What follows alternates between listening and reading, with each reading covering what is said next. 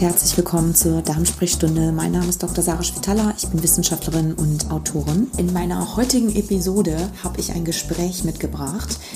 Und zwar geht es um das Thema Darm-Hirn-Verbindung und welche Rolle Ernährung und der Darm in der Entstehung, aber auch in der Behandlung tatsächlich von neurodegenerativen Erkrankungen und im heutigen Fall Parkinson spielt.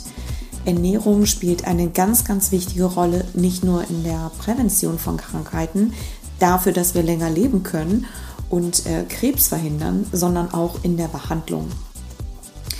Das sagt, wird allerdings meistens sehr, sehr stark unterschätzt. Das sagt auch mein Gast heute, Professor Markus Unger, den ich gleich noch vorstellen werde.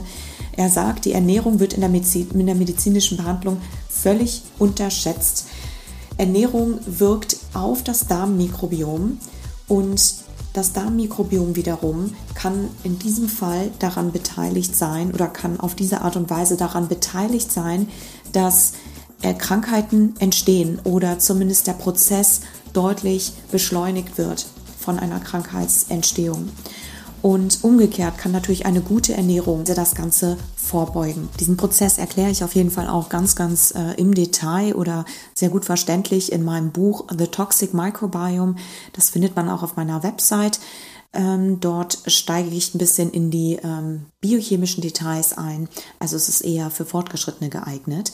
Ähm, und äh, das ganze Thema behandle ich auch sehr im Detail, auch für Fortgeschrittene und äh, Therapeuten, die sich aber gerne sehr kompakt in diesem Bereich zum Thema Mikrobiomforschung und vor allem wie ähm, welche Rolle das Mikrobiom bei Ernährung, äh, bei Krankheitsentstehung spielt und welche Rolle die Ernährung dabei vor allem auch spielt und wie man das Ganze günstig beeinflussen kann, um so Krankheiten besser zu behandeln, erfährt man auch in meiner Mikrobiomakademie. Der Link dazu ist auch hier in den Show Notes und das findet man natürlich auch auf meiner Website www.drschwitala.com. Also ganz, ganz herzlich eingeladen. Ich freue mich über jeden, der daran Interesse hat und an dem Programm teilnehmen möchte. In meinem heutigen Podcastgespräch mit Professor Markus Unger, dem Chefarzt der Klinik für Neurologie an den SHG-Kliniken Sonnenberg in Saarbrücken, sprechen wir über Ernährung bei Parkinson und vor allem, welche Rolle Ernährung tatsächlich auch spielt in der Entstehung der Krankheit und im Verlauf der Krankheit. Und wir reden auch über eine seiner ähm, sehr spannenden aktuellen Studien, die Resista-Studie, Resista-PD-Studie. Der Link und alles dazu findet man auch auf äh, meiner Website www.drschwitala.com, in der es darum geht, Parkinson-Patienten mit einem resistente Stärkepräparat oder einem, ähm, ja, einem Ergänzungsmittel, einem Nahrungsergänzungsmittel zu behandeln über einen äh, Zeitraum von acht Wochen, um so die Symptome zu verbessern, um das Mikrobiom im Darm positiv zu beeinflussen, zu stimulieren, um auf diese Art und Weise die Parkinson-Erkrankung äh, besser behandeln zu können. Professor Markus Unger und ich haben uns auf den Herborner Mikrobiomtagen kennengelernt. Wir haben dort beide einen Vortrag gegeben und äh, ich dachte, ich greife ihn einfach mal raus, weil es wirklich ein ganz, ganz spannendes Forschungsthema ist. Und es gibt ja auch gerade diesen ganz spannenden Film oder die Dokumentation von Michael J. Fox, der ja auch an der Parkinson-Krankheit ähm, erkrankt ist und indem er selbst seine Geschichte erzählt. Also auch gerne da mal reinschauen. Wir reden auch ein ganz bisschen darüber in unserem Gespräch. Und genau, bevor wir jetzt in das Gespräch eintauchen, möchte ich noch ganz gerne ein paar Ankündigungen machen. Das hier wird meine vorerst letzte deutsche Podcast-Episode sein. Es wird eine ganz kleine Pause geben und ich werde dann vorwiegend im englischsprachigen Raum unterwegs sein. Und es wird natürlich weiter um die Themen Mikrobiom gehen, Ernährung, Darmgesundheit und vor allem sehr stark in Richtung Zellalterungsprozesse verhindern, entzündliche Prozesse verhindern, äh, um ja länger gesünder leben zu können. Also wo es wirklich in Richtung Longevity geht und wie wir gesund altern können. Das sind so meine Fokusthemen für die, ja, für die nächste Zeit tatsächlich. Und es sind auch schon wieder einige Bücher in meiner Pipeline. Und wer da gerne mit abgedatet werden möchte und dranbleiben möchte, abseits des Podcasts, Sie kann sich gerne in meinem Newsletter anmelden. Es gibt einen englischen Newsletter und es wird auch ab und zu einen deutschen Newsletter geben. Also gerne anmelden in den Show Notes.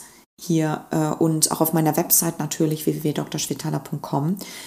Anderes Update zu meinem Instagram-Kanal, der ja gehackt wurde vor einigen, äh, vor mittlerweile vier Wochen, drei Wochen. Es gibt leider den Account nicht mehr. Der ist jetzt geschlossen und ich habe vor, ja, vorübergehend einen zweiten Account erstellt, Dr. Schwitala 2, auf dem aber noch nichts ist. Also es wird auch dort irgendwann in Zukunft wieder was geben. Wer mir dort gerne folgen möchte, natürlich sehr gerne. Ähm, aber es kann noch ein bisschen dauern, bis es da losgeht. Genau, aber der Link ist auf jeden Fall auch zu allen Sachen, die ich jetzt erwähnt habe, in den Show Notes und damit steigen wir jetzt ein in das Gespräch. Ich wünsche ganz viel Freude, ganz viele Erkenntnisse und bis bald. Total glücklich, dass Sie ähm, kurz Zeit für mich haben. also ja, ich mich auch. Also gerade wenn Interesse an der Thematik ist, ist natürlich auch ähm, für mich schön, weil es ja doch ein Thema ist, was sich jetzt erst so in den letzten, sagen wir mal, fünf bis zehn Jahren entwickelt hat. Ähm, und man sieht ja da, dass wirklich in der in der wissenschaftlichen Community da das Interesse stark steigt und ähm, auch in der Allgemeinbevölkerung da großes Interesse Absolut. Mhm. Absolut. Ja, ich finde das, ich finde das so toll. Mich hat das so gepackt, Ihr ähm, Vortrag auch oder so darin bestätigt, weil ich selbst gerade sehr stark in diesem Bereich unterwegs bin, also ich so rauszuarbeiten, wie halt Ernährung auf das Mikrobiom wirkt, welche Substanzen daraus entstehen und welche Risikofaktoren im Endeffekt daraus resultieren für Krankheiten. Und eins meiner nächsten, naja, Bücher oder sagen wir, der Fokus wird so ein bisschen auch Richtung Neurodegeneration gehen und ähm, Richtung Parkinson auch speziell. Ich habe auch tatsächlich Leute, ähm, Autisten, die mich immer wieder anschreiben. Also es geht wirklich sehr stark so in diese Neuro-Richtung. Und deswegen finde ich Parkinson einfach ein super tolles Thema. Wir haben uns kennengelernt vor ähm, einiger Zeit auf den Mikrobiom-Tagen in Herborn und ich habe einen sehr spannenden Vortrag von Ihnen gehört zum Thema Parkinson. Und ich habe gedacht, ich greife sie da einfach gleich mal raus und wir machen hier eine Podcast-Episode, weil es geht ja mittlerweile so ein bisschen der Trend dahin. Bei mir geht es zwar viel um Darm- und Mikrobiomgesundheit, aber eigentlich ist ja die Darmgesundheit und das Mikrobiom gar nicht nur wichtig für unser Wohlbefinden, für unsere Verdauung im akuten Moment, sondern genauso wichtig für das Nervensystem, genauso wichtig für andere Organe und für die Gesunderhaltung der Organe. Und jetzt gerade auch das Thema, ähm, gerade so das Thema Nervensystem, Darm-Hirn-Verbindung, Mikrobiom, Darm-Hirn-Verbindung, ne, wird ja immer mehr, kommt ja immer mehr so in den Fokus, gibt immer mehr Evidenz dazu, dass der Darm wirklich auch gerade bei neurodegenerativen Erkrankungen super wichtig ist. Und jetzt dachte ich, ist das Thema auch super interessant, weil Sie nämlich eine schöne Studie dazu auch gemacht haben oder natürlich viele Untersuchungen und ich habe gesehen, es gibt auch gerade eine neue Doku von Michael J. Fox zum Thema Parkinson. Also insofern ist das gerade auch, glaube ich, in der Bevölkerung total spannend, ein bisschen mehr dazu erfahren, ähm, auch so was aus der Forschung kommt und sich da einfach mal so die aktuelle Behandlungs, ähm, vielleicht am Ende dann auch, dass wir da hinkommen, so was gibt es denn für Möglichkeiten für, für eine Behandlung oder was kann man denn dann eigentlich machen, um dem vielleicht vorzubeugen oder vielleicht das sogar auch eben zu therapieren oder zu unterstützen. Vielleicht gehen wir mal kurz einmal auf Parkinson ein. Also, dass Sie da vielleicht ähm, ganz kurz einen kleinen Überblick geben. Also ich habe gelesen, dass die Parkinson-Inzidenz sich in den letzten 25 Jahren irgendwie verdoppelt hat. Es wird zwar immer angegeben, dass es damit zusammenhängt, dass wir eine alternde Bevölkerung haben, aber wie schätzen Sie das denn ein? Zunächst mal vielen Dank für die Einladung. Es hat mich auch sehr, sehr gefreut, hier bei Ihnen an dem Podcast teilnehmen zu können, zumal es ein Thema ist, also Darm und neurologische Erkrankungen, das mich schon längere Zeit ähm, beschäftigt hat. Und dann so vor etwa zehn Jahren kam ja das Thema Darmmikrobiom und ähm, Erkrankungen des Gehirns auf. Und äh, inzwischen stelle ich ganz erfreut fest, dass diese Thematik eben wirklich auch breiteres Interesse findet und vor allem, dass wir auch immer mehr darüber wissen, wie Sie gerade schon eingangs gesagt haben, welche Rolle das Darmmikrobiom für unsere Gesundheit spielt. Sie haben gerade Parkinson angesprochen. Ich denke, Parkinson ist eine Erkrankung, die sich auch ganz gut als Modellerkrankung eignet, um zu verstehen, wie Darm und Gehirn zusammenarbeiten. Und wenn ich von Darm spreche, dann natürlich auch das Darmmikrobiom, was ja einen ganz entscheidenden Einfluss auch äh, darauf hat, was in unserem Darm ähm, passiert. Zunächst mal zu Ihrer Frage zur, zur Häufigkeit der Parkinson-Erkrankung. Es ist in der Tat richtig, dass es schon vor etwa 10 bis 15 Jahren die ersten Arbeiten gab, die gezeigt haben, dass die Auftretenswahrscheinlichkeit von Parkinson zunimmt, wenn man das mit äh, früheren Zeiten vergleicht. Ich denke, einen Punkt haben Sie schon angesprochen. Es ist natürlich die steigende Lebenserwartung. Wir wissen, dass Parkinson eine Erkrankung ist, die mit zunehmendem Alter auch an Häufigkeit zunimmt. Ich denke aber auch, dass es nicht der einzige Faktor ist. Und ich denke, da gibt es tatsächlich auch eine ganz gute Überleitung zu dem Thema, das wir heute besprechen möchten. Ähm, der westliche Ernährungsstil trägt hier unter Umständen auch einen Teil dazu bei. Es ist zunächst mal eine gewagte Hypothese zu sagen, dass unser westlicher Ernährungsstil hier auch einen Beitrag leistet. Wir haben aber inzwischen gute Hinweise, dass die Ernährung in unseren ähm, westlichen industrialisierten Ländern dazu beitragen können, dass Entzündungsprozesse in unserem Körper angestoßen werden und diese Entzündungsprozesse ähm, auch ähm, die Entstehung der Parkinson-Erkrankung begünstigen können. Vielleicht muss ich auch da etwas weiter ausholen, weil zunächst mal ja ähm, Darmgesundheit und Parkinson auch zwei Themen sind, die man nicht so unmittelbar miteinander in Verbindung bringt. Ähm, es ist schon längere Zeit bekannt, dass eben Parkinson-Patienten sehr häufig auch Symptome des Magen-Darm-Trakts haben. Das häufigste Symptom ist eine ähm, chronische Obstipation, unter der die Patienten oft sehr leiden, aber auch andere Störungen, die für die Patienten zum Teil erfahrbar sind, zum Teil durch Diagnostik auch messbar sind. Und inzwischen wissen wir, dass es auch eine gemeinsame Grundlage dafür gibt, warum Hirn und Darm betroffen sind. Der Darm verfügt über ein eigenes Nervensystem und dieses Nervensystem des Darms ist eben bei der Parkinson-Erkrankung auch mit betroffen. Das heißt, die Veränderungen, die wir auf Zellebene sehen, finden bei Parkinson-Patienten nicht ausschließlich im Gehirn statt, sondern eben auch in dem Nervensystem, ähm, das für die Funktion unseres Darms eine wichtige Rolle spielt. Mhm. Und zwischen Darm und Gehirn gibt es dann eben auch eine direkte Verbindung, der sogenannte Vagusnerv, der das Nervensystem des Darms mit dem Gehirn verbindet, sodass hier eine unmittelbare Verbindung zwischen Darm und Hirn stattfindet. Ja, total super. Sie haben da so einen schönen Überblick schon gegeben. Wir können da gleich ein bisschen in die Details reingehen, so was diese Brag-Hypothese, wir erklären das gleich, angeht. Aber Sie haben zwei, finde ich, sehr wichtige Punkte ähm, auch gebracht. Eben einmal diese parallele oder korrelative Symptomatik ne, zwischen, ähm, dass Parkinson-Patienten eben häufig oder 80 Prozent der Patienten, wenn nicht vielleicht sogar noch mehr, an einer chronischen Verstopfung leiden. Und ich habe gelesen, dass es eigentlich sogar viele Jahre vorher auftritt, bevor eigentlich die klinische Symptomatik bei den Parkinson-Patienten, ne, also diese motorische Symptomatik, auftritt. So was ja auch sehr stark dafür spricht, dass möglicherweise, ich meine, es ist immer noch korrelativ, aber dass möglicherweise der Prozess tatsächlich sehr stark im Darm eigentlich so angestoßen werden kann. Ne? Das fand ich einen ganz, ähm, das finde ich einen ganz, ganz spannenden Punkt. Ich weiß nicht, ob es da schon irgendwie mehr ähm, Hinweise äh, zu gibt, beziehungsweise ob man in dem Moment oder ob es prospektive Studien gibt, ich weiß nicht, ob Sie das wissen, ob in dem Moment ähm, schon vor der Symptomatik, also bevor sie sich quasi im Gehirn ausprägt, wenn Sie sagen, oder wenn wir sehen, okay, wir haben schon eine Verstopfung bei den Patienten Jahre bevor eigentlich die Motorik ähm, aussetzt oder ich sag mal dysfunktional wird, ähm, kann man diese ich weiß nicht, ob, ob, man das messen kann, da bin ich bin jetzt nicht so der Gehirnspezialist, aber ob man diese ähm, ähm, die Aggregation von dem, von dem Alpha-Synuklein, wir gehen auch gleich da nochmal drauf ein, ob man mhm. das auch schon vorher feststellen kann, also sowohl im Darm als auch im Gehirn. Genau, also auch dafür gibt es Hinweise für beides. Es gibt inzwischen äh, gute Meta-Analysen, also Studien, die sich quasi eine Vielzahl von Arbeiten angeschaut haben, die sich mit der Thematik beschäftigen. Und da kommt ähm, ein sehr eindeutiges Ergebnis raus, dass nämlich eine chronische Verstopfung ein Risikofaktor für die spätere Diagnose Parkinson ist. Ja. Ähm, auch das ist zunächst mal jetzt rein deskriptiven Zusammenhang, aber es zeigt eben, dass unabhängig vom Alter Personen, die eine Obstipation leiden, besonders häufig Parkinson entwickeln.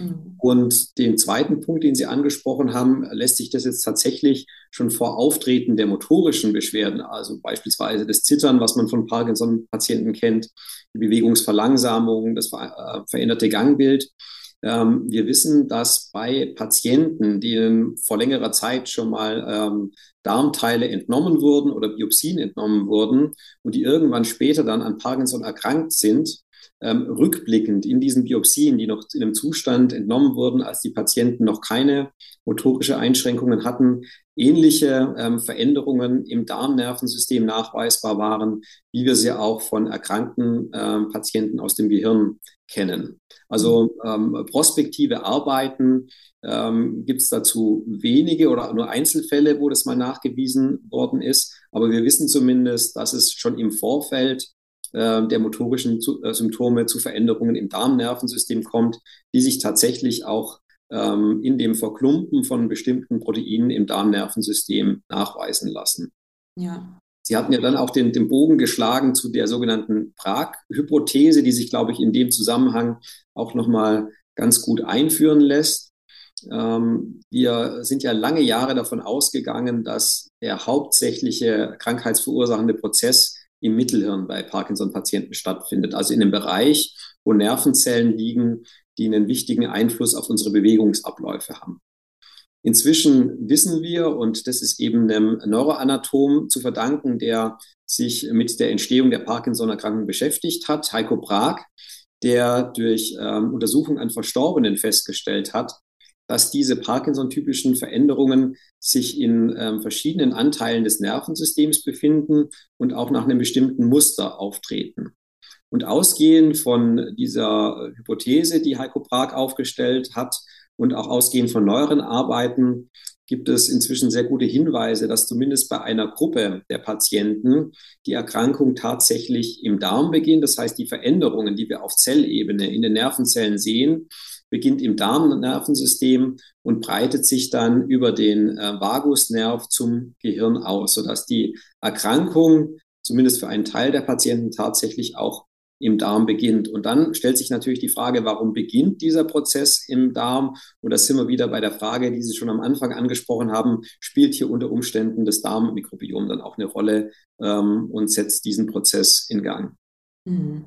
Genau, also wir können uns das im Grunde vorstellen, so ein bisschen wie so ein Dominoeffekt. Ne? Es genau. an einer Stelle, wird angestoßen und geht halt dann übers Nervensystem, ähm, ja, wirklich unmittelbar gleich bis ins Gehirn. Sie haben, äh, das finde ich eine ganz spannende äh, Beobachtung, dass das bei einem Teil der Patienten eben offensichtlich auch schon nachweislich im Darm diese Veränderung auftritt. Ähm, wie ist denn da die Verteilung? Gibt es da wirklich zwei Gruppen von Patienten? Würde man das so sagen, dass also bei einer Gruppe das, der Prozess im Mittelhirn stattfindet zuerst und erst später im Darm sozusagen und also sich quasi vom Gehirn zum Darm hin ausbreitet oder ähm, ist dann, gibt es dann tatsächlich wirklich eine zweite Gruppe, wo man feststellen kann, okay, das Ganze beginnt im Darm oder im Darmnervensystem und breitet sich dann erst ins Gehirn aus. Mhm. Genau, also wenn wir uns jetzt einen Patienten anschauen, der schon jahrelang an Parkinson erkrankt ist, irgendwann verstirbt und wenn man sich bei diesem Patienten dann das gesamte Nervensystem anschauen würde, würde man in ähm, verschiedenen Bereichen eben diese typischen Veränderungen nachweisen können, sowohl im Gehirn als auch im Darmnervensystem. Und ähm, inzwischen gab es dann Bemühungen, eben herauszufinden, wie ist wirklich die Reihenfolge dieser Veränderungen. Und da haben sich dann zwei Gruppen herauskristallisiert. Eben eine Gruppe, wo der Prozess tatsächlich im, im Darm beginnt und noch eine andere Gruppe von Patienten, wo der Ablauf, dieses Fallen von Dominosteinen, was Sie so schön als Bild eingeführt haben, in die andere Richtung läuft. Also wo der Prozess im Gehirn tatsächlich beginnt, im Verlauf dann aber in die andere Ausbreitungsrichtung über den Nervus vagus auch der Darm letztendlich betroffen ist sodass ab einem gewissen Erkrankungsstadium wirklich sehr viele Patienten auch Symptome haben, wie beispielsweise die chronische Verstopfung, aber dieses Symptom eben ähm, unter Umständen zu einem anderen Zeitpunkt der Erkrankung auftritt. Und diese beiden Hauptausbreitungswege ähm, treffen sicherlich auf den Großteil der Patienten zu.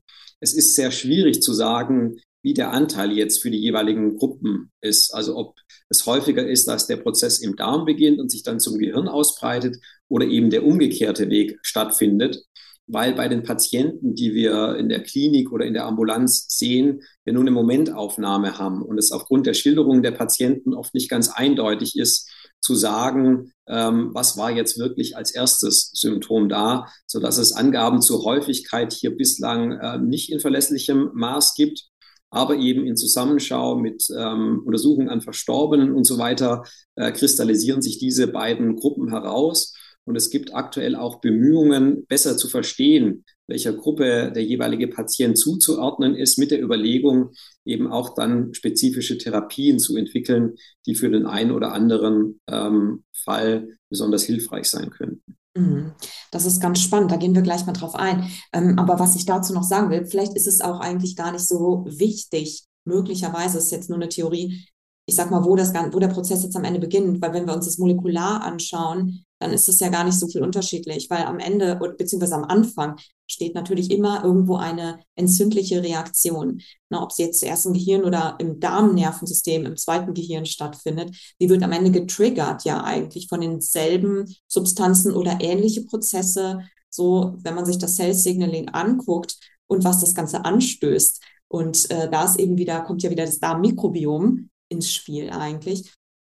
Ähm, denn die Substanzen, die das Mikrobiom ja produziert, sind ja möglicherweise, ne, wir haben es ja eben, Sie haben es ja eben auch so beschrieben, ähm, eigentlich so, ja, der Trigger, so ein Knopf, so ein, so ein anstoßender Faktor oder zumindest wahrscheinlich ein sehr relevanter Faktor, um diese entzündlichen Prozesse, die dann dazu führen, dass diese Zellveränderung ja stattfindet, also diese Proteinverklumpung, überhaupt erst angestoßen wird.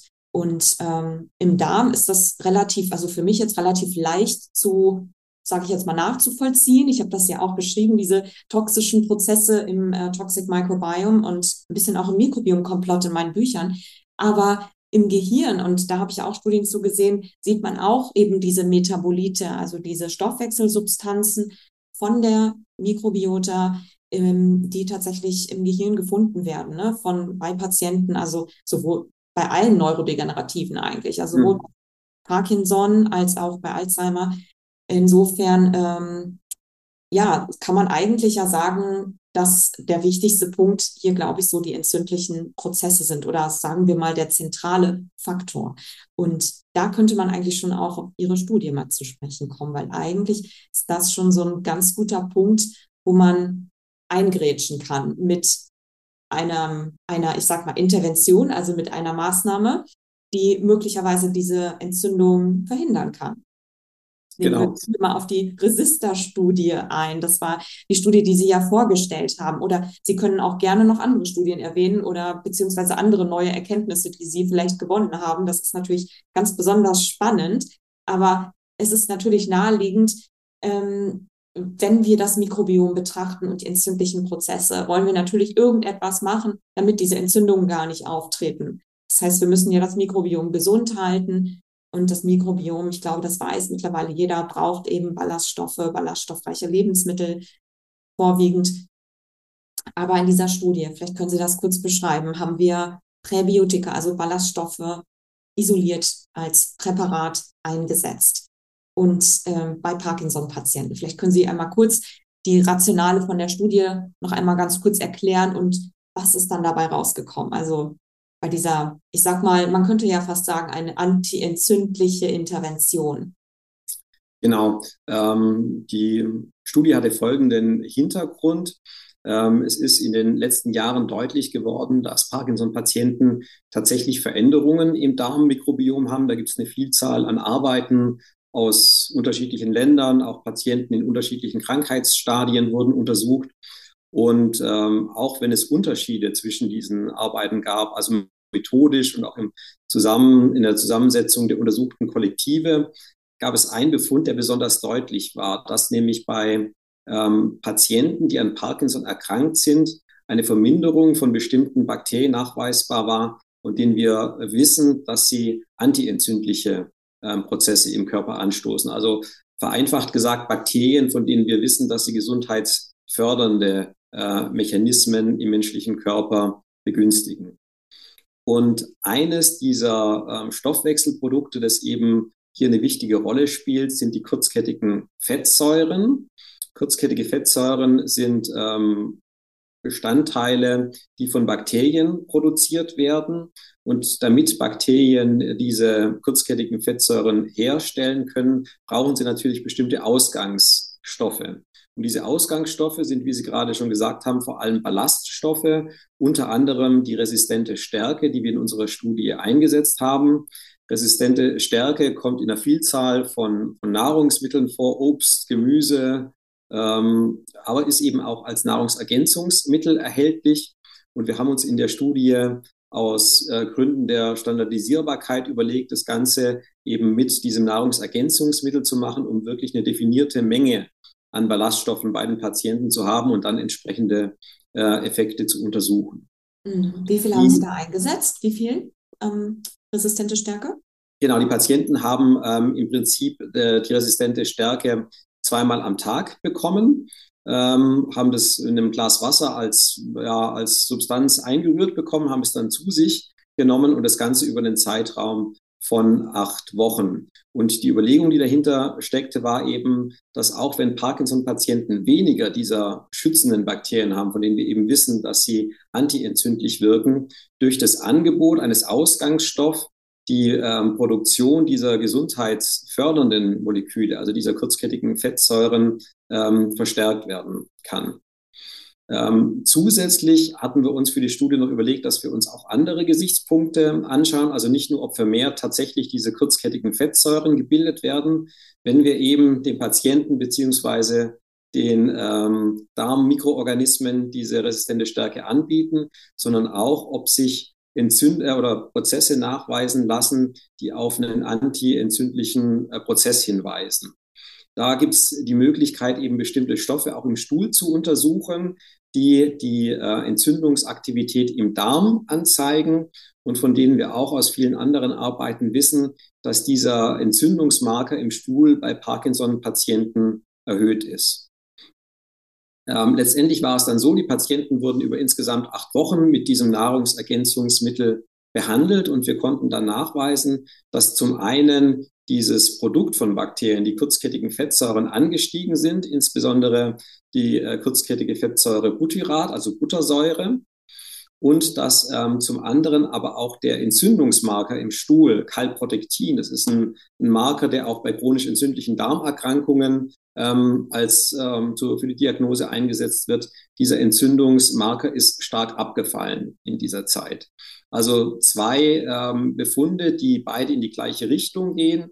Es wird vermehrt etwas produziert, von dem wir uns antientzündliche ähm, Effekte erwarten und tatsächlich auch ähm, dieser antientzündliche Effekt ist direkt äh, messbar, indem eben diese Entzündungsmarker ähm, abfallen.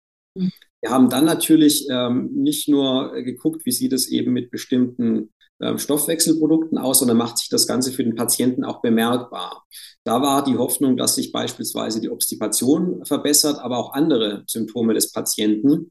Interessanterweise war es so, dass sich tatsächlich die nichtmotorischen Symptome bei den Parkinson-Patienten verbessert hatten, insbesondere die Stimmung bei den äh, Patienten. Also Symptome der Depression hatten sich relevant und signifikant verbessert.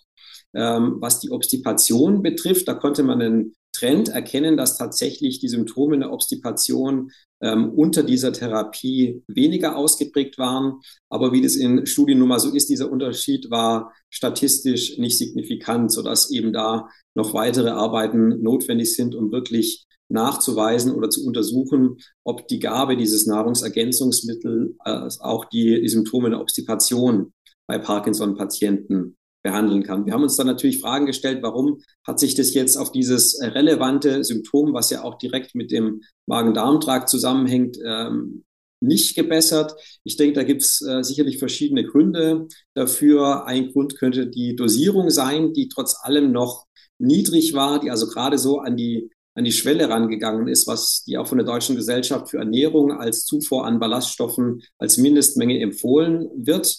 Also auch da könnte man sich überlegen, dass bei einer ähm, noch weiter optimierten Zufuhr die Symptome einer Obstipation sich auch verbessern könnten und natürlich die Zeitdauer. Also es war eine Studie, die äh, für acht Wochen angelegt war, also ein relativ kurzer Zeitraum. Und äh, auch da wäre die ähm, Überlegung naheliegen, dass vielleicht über einen längeren Zeitraum diese Prozesse sich dann besser im menschlichen Körper etablieren und vielleicht dann auch ein größerer Anteil der Patienten eine, eine Verbesserung der Obstipation zeigt. Aber zumindest dieser Trend, den wir auch für die Obstipation gesehen haben, hat uns da auch sehr zuversichtlich gestimmt. Mhm. Ja, total super. Also super Studie. Ich finde, das sind sehr vielversprechende Ergebnisse. Vor allem, weil es halt so eine, ich sag mal, nebenwirkungsarme Intervention ist. Ne? Das ist ja ganz, ganz wichtig hier hervorzuheben. Und es ist im Grunde Proof of Concept. Super, Ballaststoffe wirken. Ne? Also können Entzündungen reduzieren. So das, was man halt ähm, natürlich seit ungefähr 100 Jahren in der, aus der Präklinik so sozusagen schon weiß, aber dass das halt auch im Patienten messbar ist. Ne?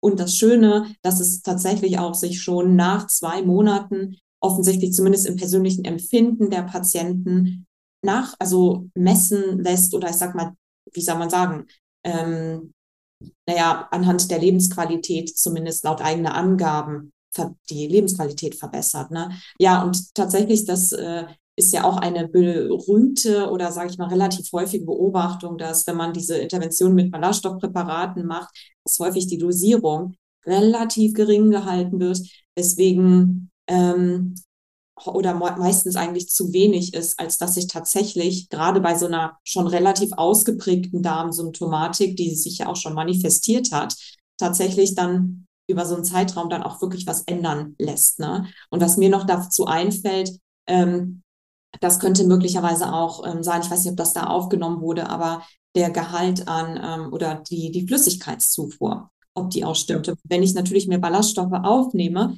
ist es natürlich auch ganz relevant, den Flüssigkeitsanteil zu erhöhen, weil sonst wirkt das Ganze natürlich am Ende auch nicht. Ich weiß gar nicht, ob das irgendwie dokumentiert wurde.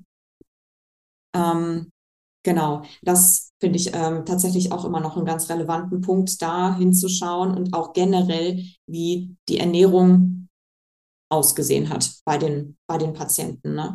Das finde ich, ähm, finde ich auf jeden Fall eine super, super spannende Studie. Und haben Sie geplant, das Ganze mal über einen längeren Zeitraum äh, zu beobachten auch? Oder ist das, also dass man das so als Langzeitintervention auch macht und die Dosierung wirklich erhöht und ähm, Flüssigkeitszufuhr vielleicht und ähm, ja, sag mal, diese, diesen ganzen vielversprechenden Ansatz einmal wirklich auszutesten und zu fahren mit den Patienten.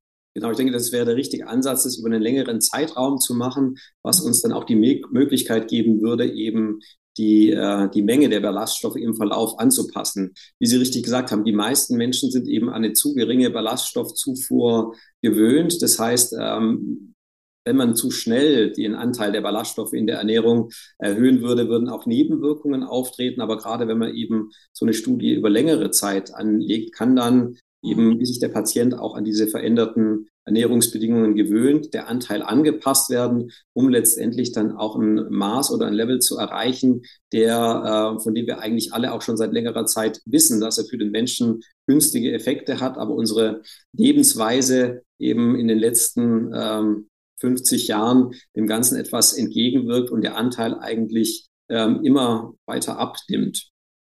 Ja. Ja, total, total spannend auf jeden Fall.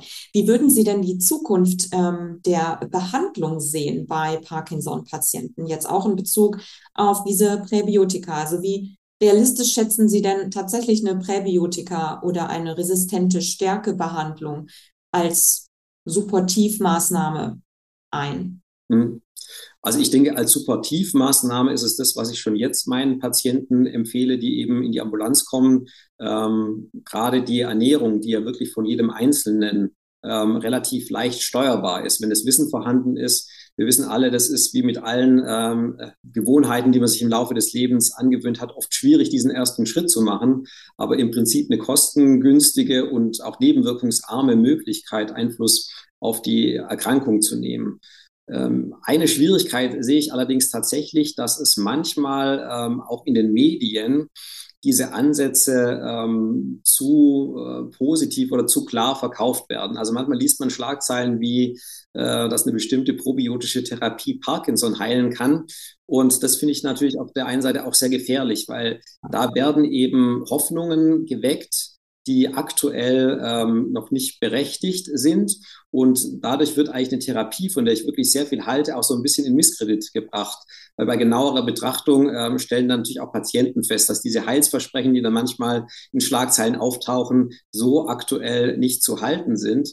Und das ist wirklich äh, schade, weil ich denke, dass der Effekt der Ernährung von sehr vielen äh, Menschen, auch jetzt speziell im Parkinson-Bereich, unterschätzt wird, sodass es wirklich eine wichtige Aufgabe von uns allen ist, darauf hinzuweisen, mit welchen einfachen Möglichkeiten es eben gelingt, ähm, auch neben der ähm, etablierten medikamentösen Therapie einen Beitrag zu leisten, um eben vielleicht im Idealfall auch Einfluss auf den Krankheitsprozess zu nehmen, nicht nur auf die Erkrankung selber, sondern auch auf das Voranschreiten des Erkrankungsprozesses. Ich denke, auch wenn das bisher nicht nachgewiesen werden konnte, dass ähm, eine ballaststoffreiche Ernährung und dann eben eine entsprechende Beeinflussung der entzündlichen Prozesse den Krankheitsverlauf beeinflusst, haben wir doch inzwischen eine sehr große ähm, oder eine sehr gute Evidenz, dass es ähm, durchaus hilfreich sein kann. Und da ist eigentlich die Empfehlung von meiner Seite sehr klar, wenn wir eben mit dem jetzigen Wissen Patienten beraten, dann sollten wir auf jeden Fall äh, versuchen, diese Möglichkeit, die uns zur Verfügung steht, auch optimal zu nutzen und auch klar, welche Mechanismen äh, einen positiven Effekt zu erwarten ist.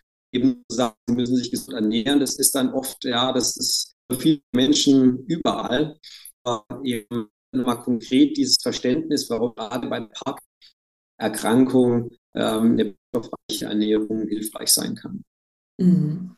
Ja, es war jetzt gerade ein bisschen schade, weil gerade irgendwie ein bisschen verzerrt war, die äh, Internetverbindung. Ich weiß gar nicht, ich konnte sie gerade zeitweise gar nicht richtig sehen, aber egal. Ja, ich hatte sie vorher auch einmal kurz weg. Äh, einmal waren sie kurz weg vorher. Ähm. Ja. Naja, auf jeden Fall, ich habe es, glaube ich, verstanden. Ich denke, wir können das trotzdem auf jeden Fall verwenden, aber das Outcome ist jedenfalls, genau, die Ernährung wird absolut unterschätzt und es gibt einfach ähm, naja, ich sage nicht mal, es wird natürlich häufig klar von Medien insbesondere gerne aufgegriffen, das neue Präbiotikum oder Probiotikum, was ähm, hier eine Symptomatik komplett abheilen kann. Das ist natürlich nicht so, gerade wenn man sich die ganzen, das ist natürlich nicht nur im Parkinson-Bereich so, sondern das betrifft ja insbesondere sämtliche Mikrobiom-Ansätze und eigentlich sämtliche Erkrankungen, in denen man versucht, äh, auch Thema Depression, in denen man versucht, mit Probiotika ranzugehen. Und wenn man sich dann aber ein bisschen genauer in die Studie reinliest oder auch die Meta-Analysen anschaut, dann sieht man, wie herzlich inkonsistent das Ganze ist und